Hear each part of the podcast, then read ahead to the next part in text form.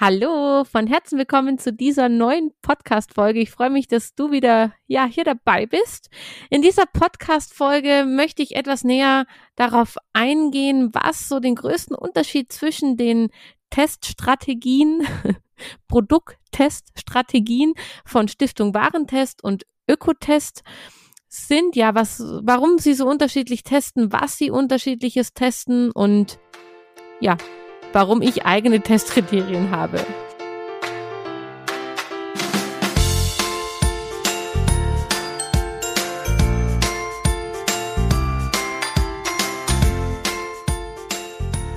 Hallo und von Herzen willkommen beim Podcast von Herzenskinder. Hier ist deine Friederike.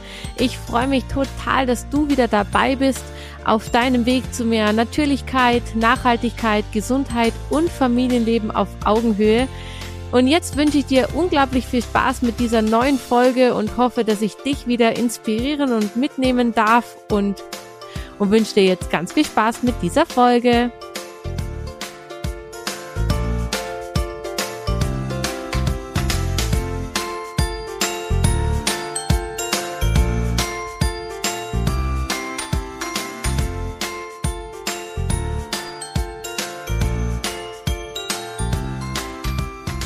Ja, schön, dass du eben hier dabei bist. Ich verlinke dir hier unter meinem Podcast, unter dieser Folge in der Infobox meine vorherige Podcast-Folge, in der ich dir erzählt habe, warum ich jetzt Produkttester werde, beziehungsweise dass ich jetzt Produkttester werde. Und wie die meisten ja schon mitbekommen haben, ist jetzt der erste große Test, der ja, demnächst, wenn diese Podcast-Folge online geht, geht wahrscheinlich auch bald der ähm, erste Test online rund um Sonnenschutzprodukte. Und so das größte, der größte Ausschlag dafür, dass ich mir überlegt habe, Produkttester zu werden, war ja neben der Tatsache, dass ich ganz oft das Gefühl habe, dass wir uns sehr leicht blenden lassen von Werbung, von ja, von anderen Influencern, von Verpackungen und so weiter, ähm, dass es wirklich, wirklich schwierig ist, den Durchblick zu behalten, welche Produkte wirklich gut sind und welche nicht. Und eben war ein weiteres sehr, sehr großes Kriterium, dass ich mit den, weil natürlich kann ich war auch bisher mein Weg und natürlich empfehle ich es auch euch, bis, bevor man sich für etwas entscheidet, für ein Produkt entscheidet, natürlich für andere Tests anschaut. Ich glaube, das liegt einfach auch viel in der Familie. Mein Papa ist auch ein Typ, der gefühlt Studien aus jedem Kauf macht, den er so tätigt. Also egal, um was es geht, es ist wirklich total egal.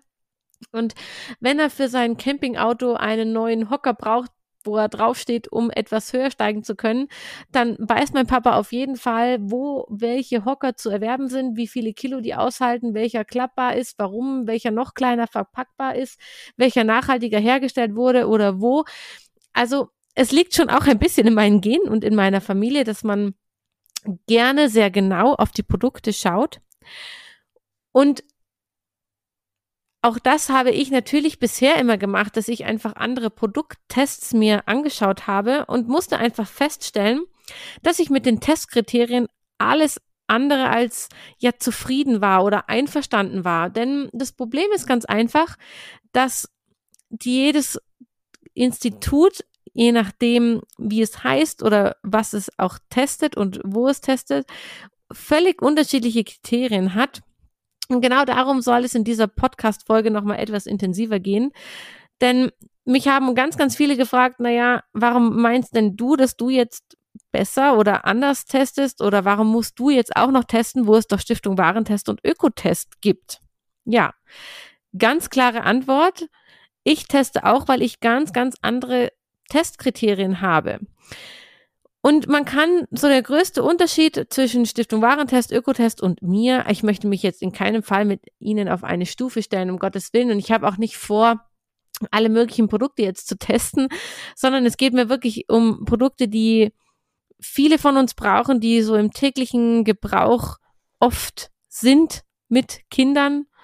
Und ähm, ja, so der größte Unterschied zwischen Stiftung Warentest und Ökotest ist, dass Stiftung Warentest vor allem ja technische Merkmale überprüft.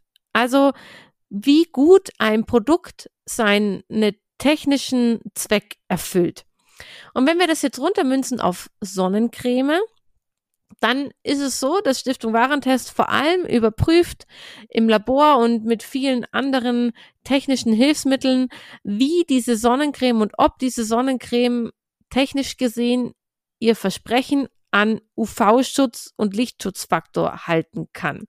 Das ist ein unglaublich wichtiges Testkriterium und ein Testkriterium, das ich, so wie ich zu Hause teste, nur ganz schwer so nachahmen kann.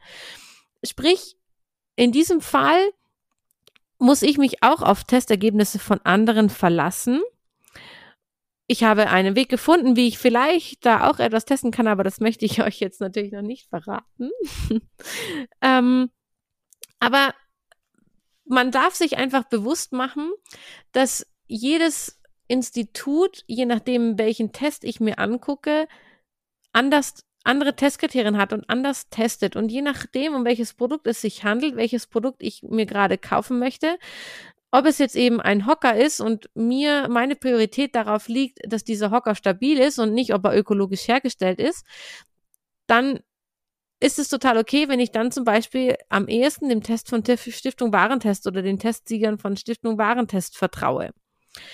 Und jetzt im Fall von Sonnencreme, wenn wir zurückkommen, ist es so, dass Ökotest im Vergleich zur Stiftung Warentest vor allem davon ausgeht, dass die technischen Versprechen von einem Produkt wahrscheinlich stimmen werden. Ökotest zum Beispiel hat ja auch selten technische Geräte im Test, also natürlich schon auch, aber eher seltener, nicht so oft wie Stiftung Warentest. Also Stiftung Warentest testet viel öfter Kindersitze oder oder Radanhänger oder sonst irgendwas. Ökotest macht das auch, aber eben mit völlig anderen Kriterien. Ökotest testet nicht, ob die Federung gut ist, ob ähm, ja, ob, ob die Deichsel gut ist, ob der Rahmen genauso stabil ist, sondern Ökotest hat, wie der Name schon sagt, die größte Testpriorität darauf, wie ökologisch ein Produkt ist. Also ob die Inhaltsstoffe ja, wie soll ich sagen, unbedenklich sind, ähm, bewertet diese. Im Fall von Sonnencreme zum Beispiel geht Ökotest davon aus, dass der Lichtschutzfaktor stimmen wird und testet oder beleuchtet eben sehr kritisch die Inhaltsstoffe und beleuchtet diese eben auf viele, viele verschiedene Arten und Weisen. Ja, und jetzt komme ich und meine, ich möchte da mitmischen und möchte auch Sonnencremes testen und habe eben Testkriterien mir ja ausgearbeitet, sage ich jetzt mal, die sowohl das eine als auch das andere umfassen sollen. Wie ich vorhin schon gesagt habe, gerade jetzt in Bezug auf Sonnencreme kann ich natürlich nicht jetzt im Labor ins Labor gehen und ja rausfinden, ob der UV-Filter stimmt oder die UV-Angaben stimmen. Ähm, sondern ich muss einfach ganz kritisch die Inhaltsstoffe durchgehen, muss kritisch beleuchten, ob dort wirklich ein Schutz von UVA oder ein Schutz vor UVA und UVB-Strahlen zum Beispiel stattfindet.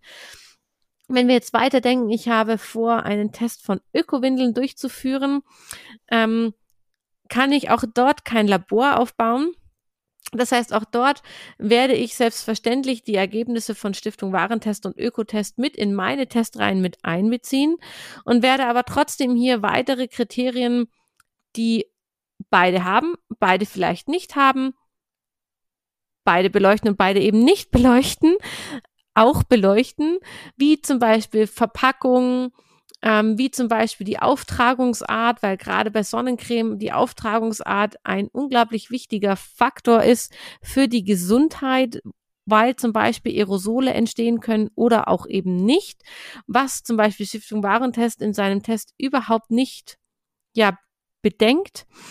Und genau deswegen ja, möchte ich euch zum einen mit dieser Podcast-Folge mitgeben, dass wenn ihr Produkte vergleichen möchtet, egal um was auch immer es sich handelt, es sich immer lohnt, auf jeden Fall kritisch hinzuschauen, nach welchen Testkriterien derjenige, bei dem ich gerade den Test anschaue, diesen Test durchführt, wo die Prioritäten des Tests liegen und dass es auf jeden Fall Sinn macht, mehrere Tests, ja, anzuschauen, mehrere Tests zu vergleichen, wenn es um ein bestimmtes Produkt geht.